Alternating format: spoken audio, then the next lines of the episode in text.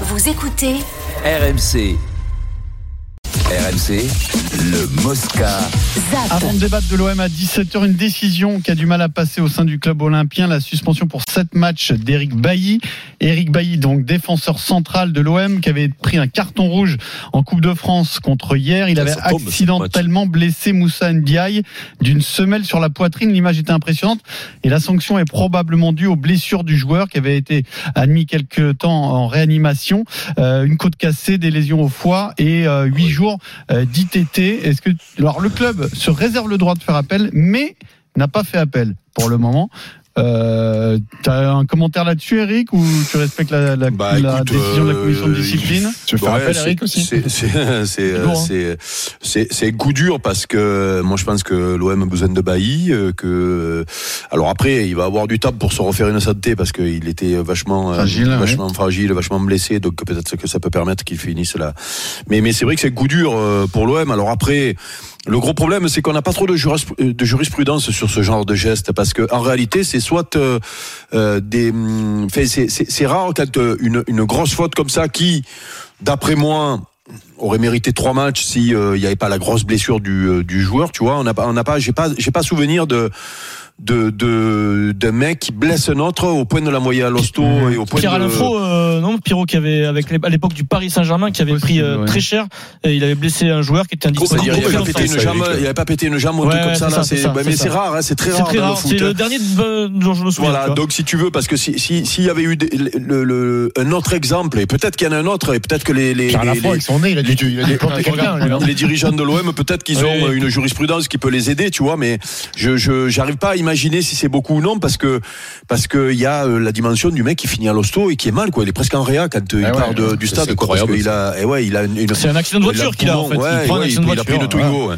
Donc euh, voilà, donc euh, du coup, bon, ouais. bah, oui, oui, nous ici, euh, tout le monde crie au scandale, mais est-ce que on n'a pas de quoi juger, quoi On n'a pas de, de, de repères, voilà. Après, après, Eric, toi qui Peut-être ventes. qu'il y en a un de repère, et que, Alors, de- il y a que les auditeurs, en division, en que- division 1 à l'époque, que Eric, les, que les auditeurs, que les auditeurs nous, Voilà. nous, nous envoient s'il y a des, s'il y a des, des- une jurisprudence. Après, après, même sans repère, Eric, tu dis, vu la gravité du truc, Ouais. cette semaine, t'es obligé de marquer le coup quand même. Hein. La- que ce soit volontaire ou pas volontaire, t'es obligé quand même de, de, de marquer le jeu dangereux et que on comprend bien que et, et là, il, il lui a pas fait ça pour, pour le crever. On comprend, on le comprend. Il a pas voulu lui éclater le foie ou il a volontaire. pété les le côtes. crever, mais il l'a Oui, crevé. mais il a pas, oui, il a- voilà. bien contrôlé son geste. Et Eric Voilà, il et donc, donc, à partir de là, cette semaine, ça me Mm, mm. paraît, somme toute, vu l'accident qu'il était en, en réanimation, pas grand chose non plus. hein. Et après, Eric, toi qui vends toujours la, la commission de discipline du rugby en disant ils sont intransigeants, Ouais. ils sont sévères, ça permettra de, de qu'il y a des gestes comme ça qui se reproduisent plus. Moi, je pense que c'est une bonne sanction. Après, il y a une vraie incongruité de,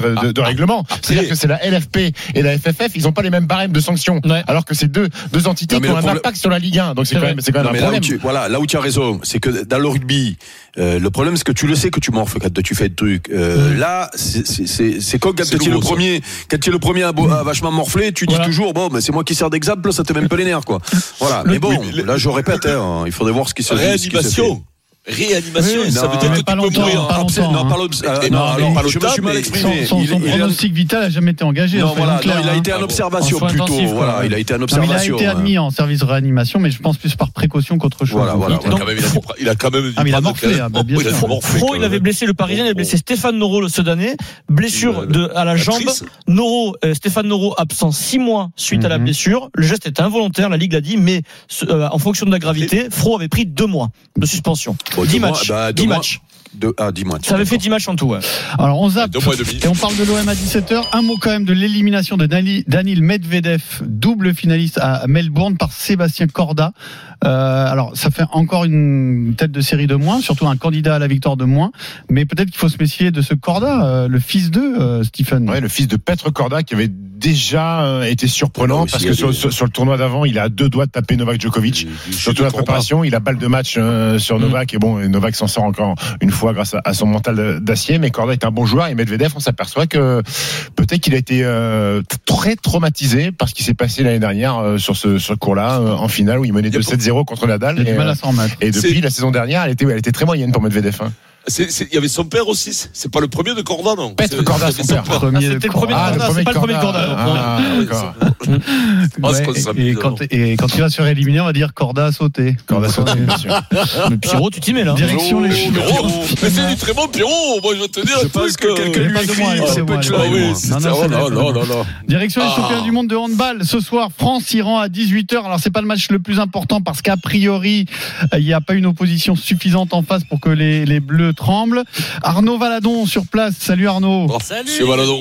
Finalement, le match le plus important de la journée, c'est celui qui est en cours entre l'Espagne et la Slovénie pour les Bleus.